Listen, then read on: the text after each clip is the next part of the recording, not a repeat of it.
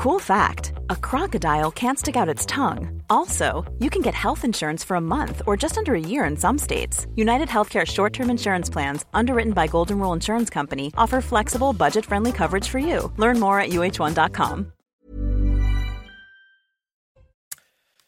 5h56, bonjour, bon réveil à tous. Dans la matinale week-end, on est ensemble jusqu'à 9h pour de l'info, de l'analyse, des débats, avec bien sûr celle qui garde le sourire en toutes circonstances. J'ai nommé Marine Sabourin qui m'accompagne. Bonjour Marine. Bonjour Anthony, bonjour à tous. On va poursuivre tout de suite avec euh, l'éphéméride d'Alessandra Martinez, l'éphéméride de votre samedi.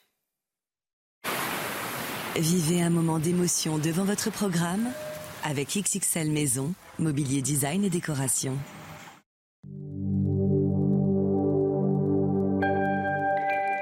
Chers amis, bonjour.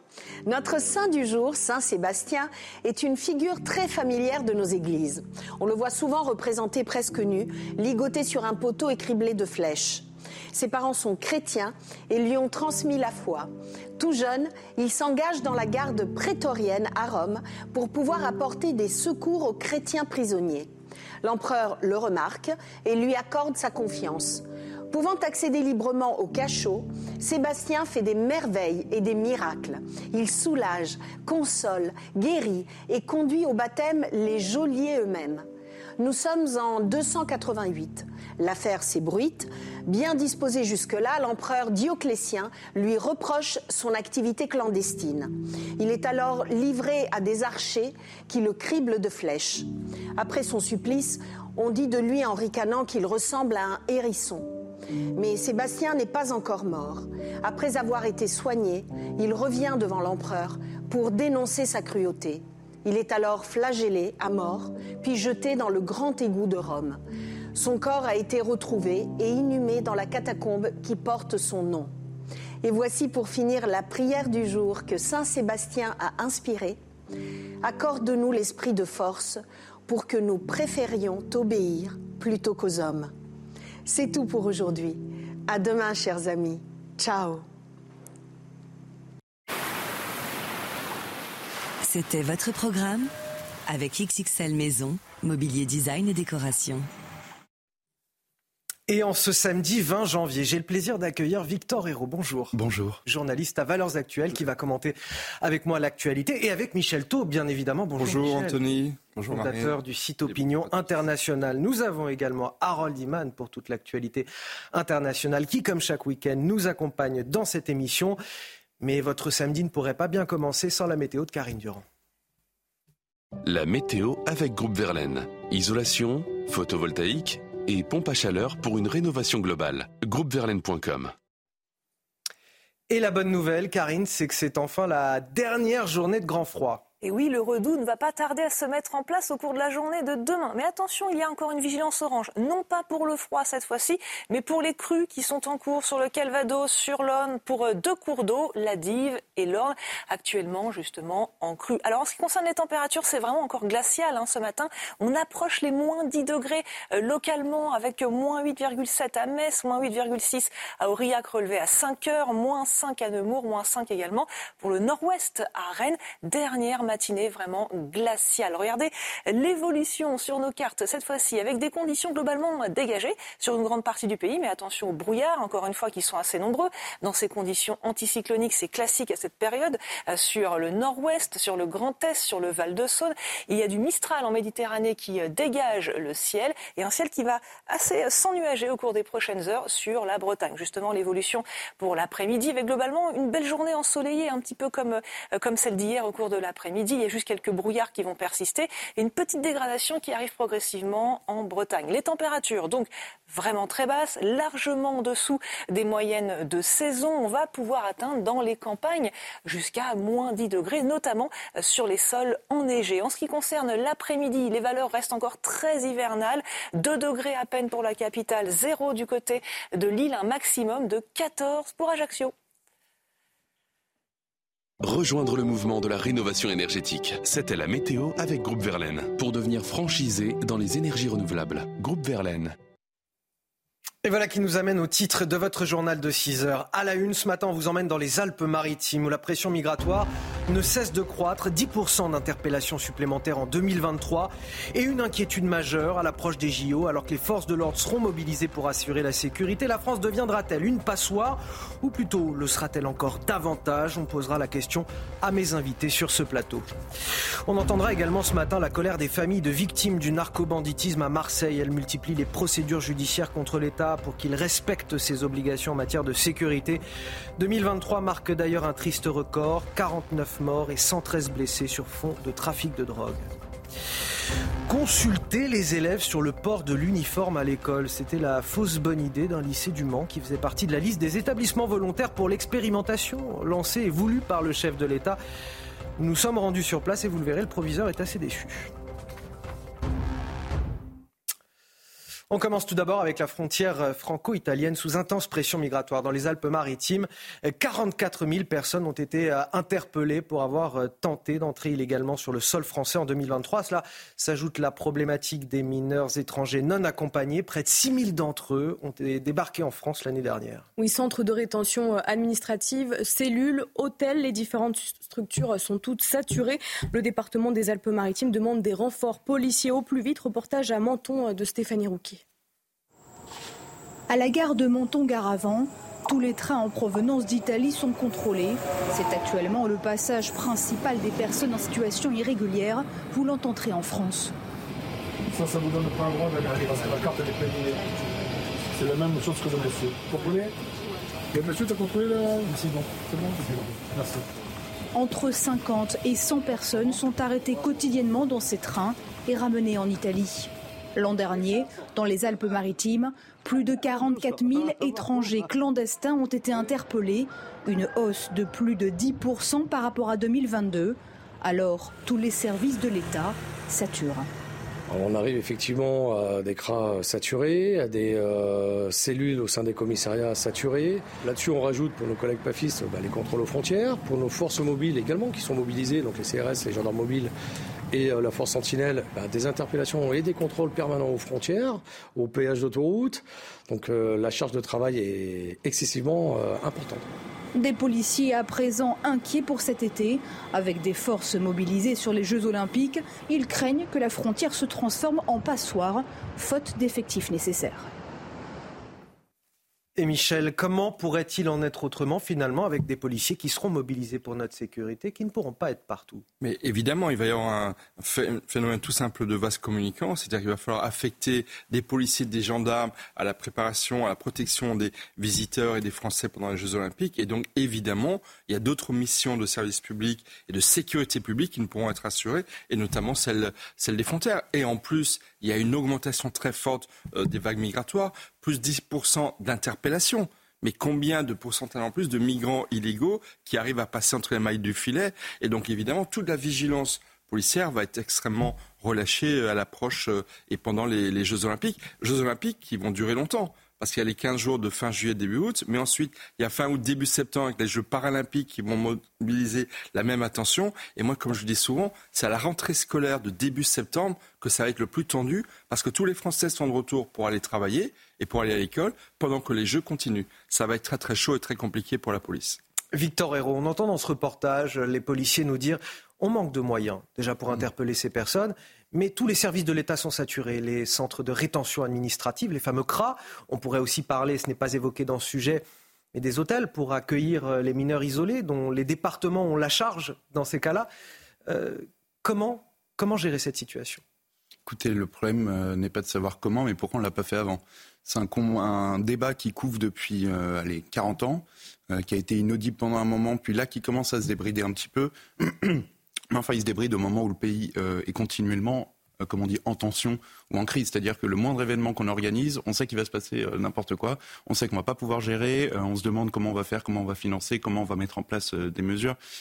tout ça, c'est bien avant qu'il faut le faire. Et en fait, il faut se donner les moyens de pouvoir organiser ces événements-là. C'est-à-dire avant de pouvoir offrir au monde, là on va offrir un spectacle qui est catastrophique, avant de pouvoir offrir au monde un spectacle sportif de ce niveau-là, il va falloir se poser la question de notre propre sécurité dans le calme, c'est-à-dire quand il n'y a même pas d'événement mondial, quand il n'y aura pas, euh, même quand il n'y a pas autant d'invités en France. La question des Alpes-Maritimes, euh, c'est la question des flux migratoires entrants. Est-ce qu'il y a quelque chose qui permet de régler la situation dans la loi immigration qui a été proposée, dans le pacte asile et immigration euh, européen également? Ou est-ce qu'on n'a aucune réponse par rapport à cela? Alors, on voudrait nous le faire croire, mais la réalité, c'est que, par exemple, la loi immigration, ce sont des dizaines de mesurettes et non pas de mesures qui changent complètement la donne.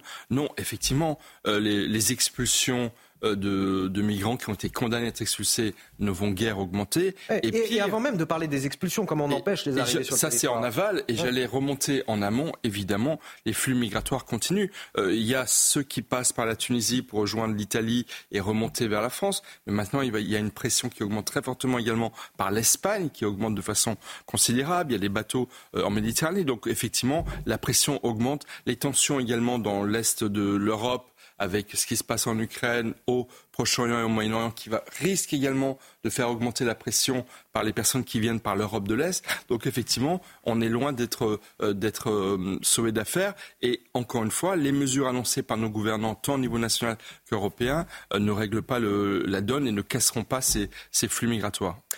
Autre sujet que je voulais aborder avec vous ce matin, la colère des familles de victimes du narcobanditisme à Marseille. Écœurées de voir que la situation ne fait qu'empirer dans la cité phocéenne.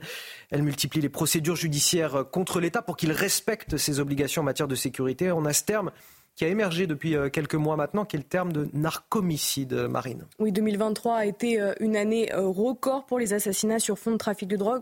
49 morts et 113 blessés. Notre journaliste Laure Para a rencontré ces familles qui dénoncent l'inaction de l'État. Le récit est signé Célia Gruyère. Sur fond de trafic de drogue à Marseille, 49 morts et 113 blessés ont été recensés en 2023. 59 membres de familles de victimes reprochent aux autorités de ne pas assurer le droit à la sécurité et le droit à la vie. Amine Kessassi, dont le frère a été tué en décembre 2021, a créé l'association Conscience. On a des revendications claires, des revendications simples. Euh, on en a beaucoup, notamment le retour de la police de proximité, un réel débat autour de la légalisation du cannabis, une réelle euh, ambition et une réelle politique de transport en commun dans les quartiers nord. Et puis, bien évidemment, c'est avoir un réel accompagnement de ces familles de victimes. Des situations très difficiles pour les familles de victimes qui dénoncent les difficultés d'accès au dossier. C'est le cas de Sana, dont le fils a été tué en juillet 2021. J'avais pas droit au dossier euh, de mon fils, mon avocat n'avait pas droit au dossier de mon fils. Ça fait un an et demi qu'on se bat pour qu'on puisse avoir euh, droit à, avoir accès au dossier. L'avocat des familles vient de déposer un troisième référé liberté à l'encontre de l'État. Le référé liberté, c'est une procédure particulière qui est relativement récente puisqu'elle n'a qu'une vingtaine euh, d'années. C'est une procédure euh, qui nécessite deux conditions, une urgence et une atteinte à une, euh, à une, euh, liberté fondamentale. Deux premiers référés liberté avaient déjà été rejetés. C'est-à-dire qu'aujourd'hui, on parle d'atteinte aux libertés fondamentales, le droit à la sécurité pour les habitants de, la cité phocéenne, et notamment dans les quartiers nord. Vous comprenez leur colère, euh, Victor Hérault, aujourd'hui? Évidemment que je comprends leur colère, mais euh, c'est-à-dire que là, euh, tout, est illustré. Donc on a déjà les habitants de Marseille qui sont complètement habitués quand on est à inventer des néologismes comme narcomicide, c'est quand même que c'est plus un fait divers, ça devient un fait de société. C'est très significatif. évidemment, mais évidemment, c'est-à-dire qu'on invente des nouveaux mots pour décrire effectivement des phénomènes auxquels les gens se sont habitués, c'est-à-dire qu'ils n'en sont plus euh, à, comment dire à pleurer euh, les, morts ou à se demander pourquoi il y a des morts, ils sont soit à se demander pourquoi ils n'arrivent pas à accéder au dossier. Donc il y a aussi toujours la réponse de l'État qui est inefficace, le millefeuille administratif, on comprend rien, on n'arrive pas à avoir les documents, on n'arrive pas à traiter les dossiers. De l'autre côté, voilà, c'est ça, c'est là où je veux en venir, c'est-à-dire que la situation est tellement grave que les familles en sont à pleurer parce qu'elles n'arrivent pas à avoir accès au dossier concernant euh, l'un de leurs proches qui est mort. enfin, je veux dire, on ne peut pas s'habituer à cette situation-là. C'est inconcevable. Pour moi, c'est inconcevable. On, parle de narcomicide aussi parce qu'en face, euh, il y a des véritables mafias qui ont conquis ces territoires euh, perdus de la République. C'est-à-dire que là, non seulement il y a du trafic de drogue, non seulement il y a des violences, non seulement il y a des morts, mais en fait, il y a des systèmes qui se sont mis en place de conquête de pouvoir, parce que moi, j'appelle véritablement des mafias qui, effectivement, d'ailleurs, souvent s'entretuent et se battent euh, entre elles pour conserver ces, ces, pouvoirs. Pouvoir, pourquoi? Parce qu'il y a de l'argent et des millions d'euros qui sont en jeu. Alors, le chef de l'État, dans sa fameuse conférence de presse, euh, qui était, paraît-il, le grand rendez-vous avec la nation qu'il avait promis en décembre, a, parlé, a annoncé qu'il y aurait 10 opérations place nette chaque semaine, c'est-à-dire euh, l'envoi assez massif de policiers pour essayer de dissuader et de faire reculer euh, ces trafics de drogue. Mais la situation a tellement empiré, est devenue tellement euh, endémique qu'effectivement, il faudrait mettre encore beaucoup plus de moyens. Et c'est malheureusement une cause de vitesse qui est un petit peu perdue. En tous les cas, et il y en a des plans à Marseille. Hein. Et il y en a, il y en a. Alors il y a un quartier où vraiment le paquet a été mis par la police avec une présence très très euh, massive, mais à côté de cela, vous en avez des dizaines d'autres où malheureusement euh, ces mafias euh, de la drogue ont pris le pouvoir et ont maintenant occupent des places extrêmement fortes. La situation qu'on retrouve dans ces quartiers nord de Marseille, elle sème aussi dans d'autres villes, de l'arc méditerranéen à Nîmes, dans certains quartiers de, Montpellier également. Enfin, on retrouve plein de villes du sud de la France où les mêmes problématiques se, se, notent, celle des règlements de compte. Et, et, là aussi, euh, comment on règle Parce que là, on parle de Marseille, mais finalement, c'est tout le sud de la France. Euh, Marseille, on va dire que Marseille est un peu avant-gardiste dans, dans, ce genre de situation. Donc on voit dans Marseille ce qui peut se produire dans notre ville. Il est intéressant de noter que la fierté de, Marseille, il n'y a aucun jugement de valeur là-dessus, mais la fierté de Marseille a toujours été le cosmopolitisme. Euh, est-ce qu'on tire un lien là-dessus ou pas? À vous de le voir. Euh, le sud de la France, mais je pense que ça va malheureusement bien au-delà. Vous avez aussi dans les grandes métropoles euh, françaises euh, une implantation des trafics de drogue euh, avec des enjeux de, de, pouvoir très très importants. Et donc je pense que malheureusement ça touche de plus en plus l'ensemble du pays. J'allais vous en parler puisqu'on va partir à, Nantes où un bus a été visé euh, mercredi par des tirs de carabine à plomb. Les faits sont déroulés dans le quartier de Bellevue, connu pour ses règlements de compte justement sur, trafic de, sur fond de trafic de drogue. Oui, selon euh, les témoins, les tirs seraient partis d'un immeuble situé à proximité euh, de l'arrêt de bus. Une situation qui ne peut plus durer pour les chauffeurs comme pour les usagers qui dénoncent des incivilités et des violences régulières dans le secteur. Reportage de Jean-Michel Decaze. Il est entre 7h et 7h15 mercredi matin, horaire très inhabituel, particulièrement matinal, lorsque quatre tirs atteignent l'avant droit du bus stationné à son arrêt. Des tirs provenant de l'immeuble situé juste à côté. Hier, euh, j'ai croisé, euh, croisé le directeur d'exploitation qui, bon, qui, qui dit que bah, c'était du plomb. C'est pas que c'est pas grave, mais c'est moins pire qu'une balle de Kalachnikov. Donc, donc euh, non, c'est un discours qui n'est pas du tout entendable. Le ou les auteurs n'ont pas été arrêtés pour le moment. On ne connaît donc pas les raisons qui ont pu pousser à commettre ces tirs. Les chauffeurs de la ligne s'inquiètent pour eux et leurs passagers. On mérite pas ça. Moi, ce qui me fait peur, c'est qu'il y a une balle perdue ou un enfant ou euh, un passager ou quelqu'un extérieur quoi, qui, qui soit blessé grièvement et les conducteurs et certaines familles de, conducteurs et de conductrices ne sont, pas du tout euh, à l'aise euh, de, voir euh, leur mari, leur femme ou leur papa ou leur maman partir travailler, conduire des bus et se dire bah, peut-être que, peut que ce soir on ne le reverra pas. Quoi. Dans ce quartier, au lieu du trafic de drogue, un jeune a été tué par balle le 7 octobre dernier.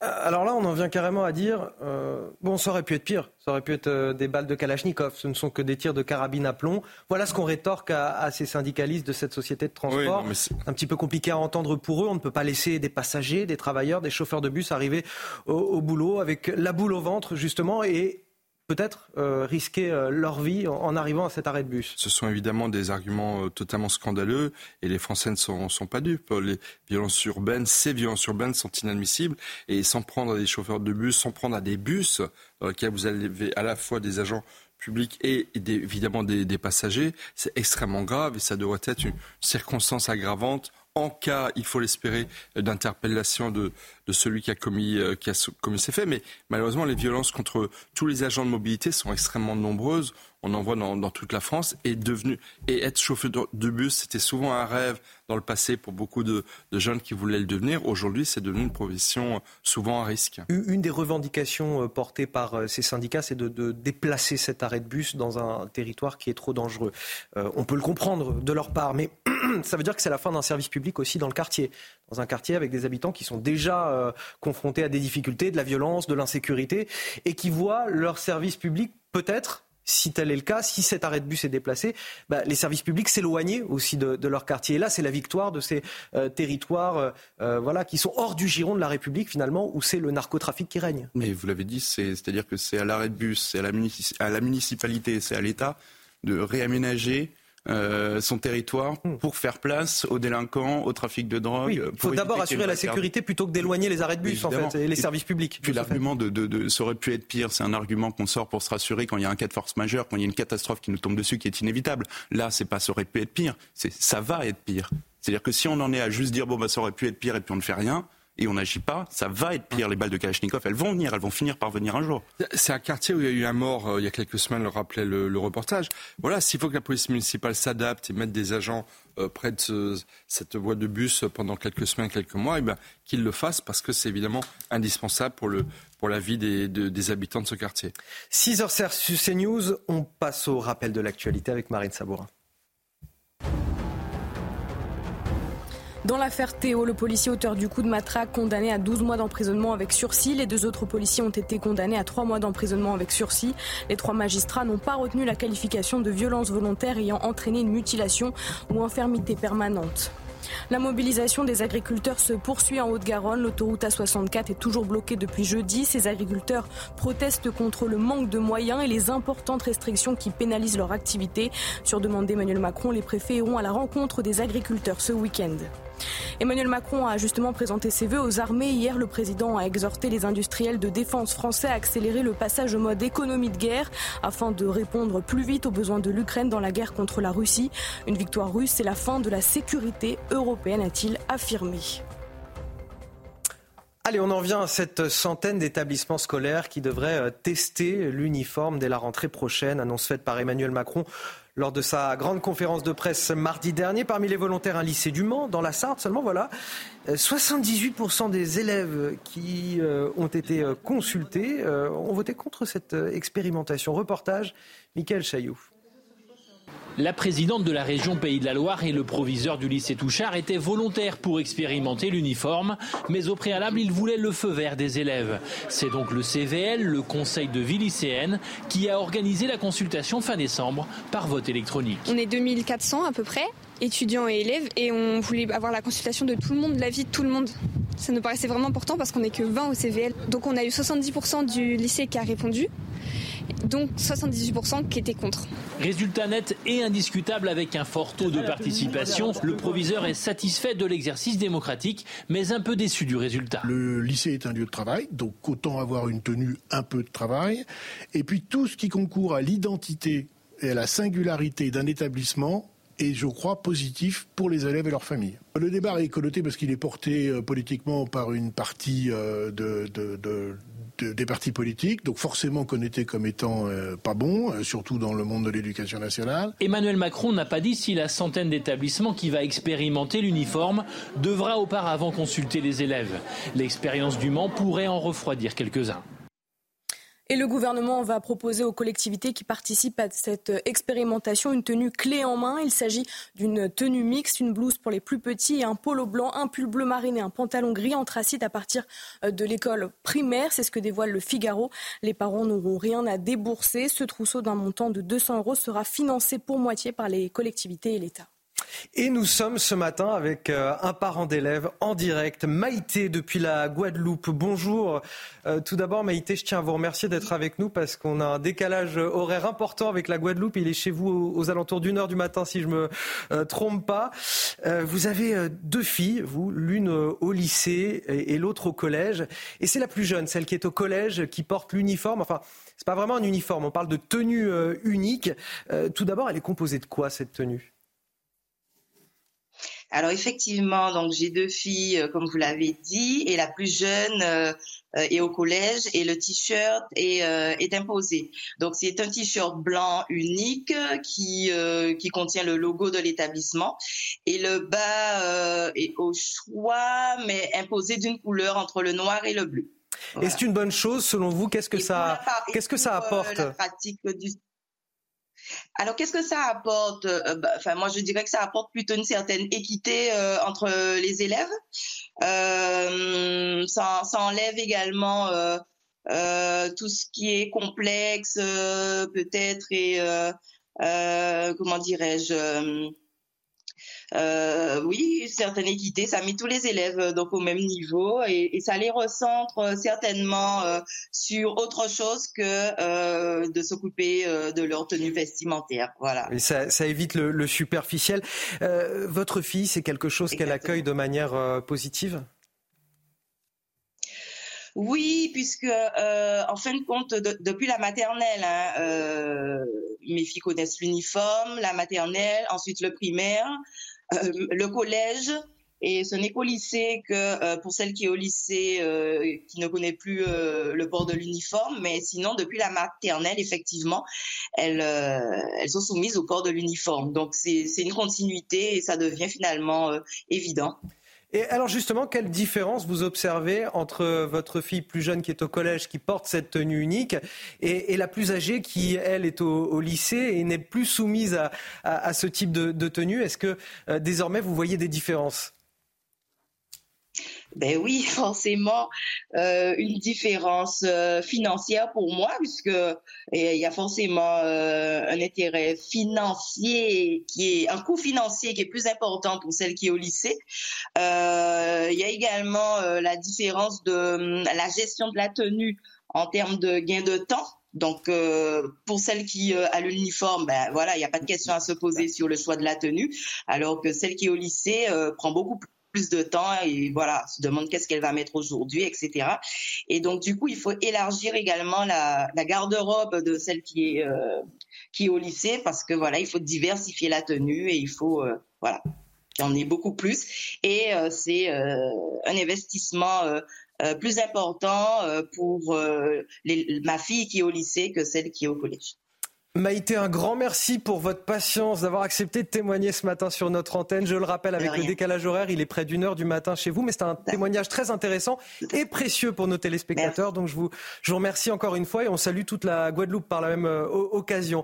Un, commentaire, Michel oui, avant de euh, finir. justement, parce que, en fait, moi, ce que je trouve scandaleux, c'est que le gouvernement et le président de la République aient annoncé qu'il y, y aurait une expérimentation dans une centaine d'établissements, mais l'expérimentation, elle a déjà eu lieu dans les Outre-mer, mmh. en Guadeloupe et les autres départements. Oui, oui, On, a, des retours d'expérience de ça. On depuis sait, déjà des mois et des mois. Vrai. Et ça marche. Et, l'argument financier est très important. Donc pourquoi ne pas avoir annoncé que dès la prochaine rentrée, dans tous les établissements de France, cette tenue obligatoire s'imposerait? Encore une fois, un rendez-vous manqué et une occasion d'avancer dans un dossier qui est très très symbolique et on a besoin de symbolique aujourd'hui dans notre pays. Messieurs, si vous le voulez bien, vous restez avec moi. On va marquer une courte pause. On revient dans un instant. On évoquera la situation des agriculteurs, des agriculteurs très en colère depuis trois jours, qui manifestent en, Haute-Garonne, qui luttent littéralement pour leur survie. Et puis plus globalement, c'est un enjeu de souveraineté alimentaire pour notre pays. On en parle juste après la pause. À tout de suite.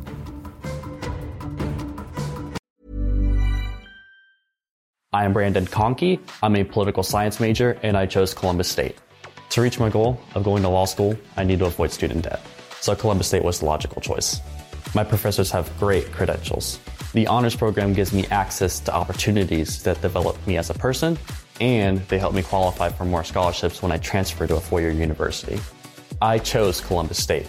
Now I'm avoiding student debt and following my passion to become a Buckeye and build a career in public service.